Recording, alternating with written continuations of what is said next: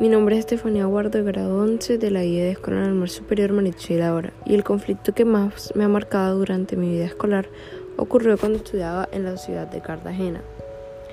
Para describir este conflicto lo haré desde dos posturas, desde mis emociones y desde una postura de la verdad.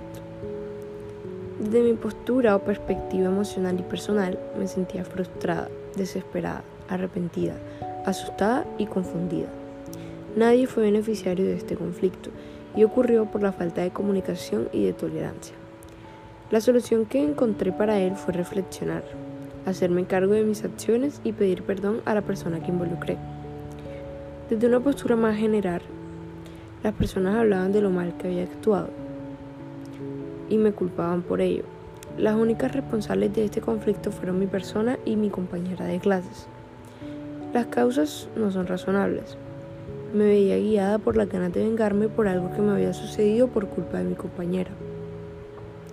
Las contradicciones existieron en las causas y en las versiones de la historia, pues ambas teníamos versiones diferentes. Sin embargo, la responsabilidad recayó en mí y las consecuencias que tuve que afrontar fueron pocas, dado que confesé lo que había hecho.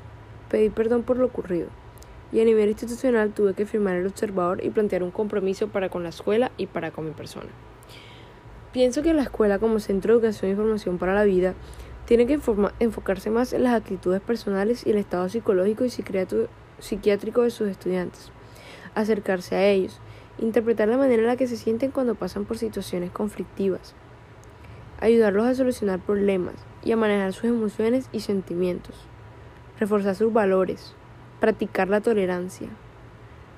Todo esto puede ser eh, hecho eh, haciendo uso de talleres emocionales, de exámenes psicológicos y psiquiátricos, en los que se les presenten situaciones a las que tengan que buscarles una solución, e invitándolos a participar en conversatorios y foros sobre esto.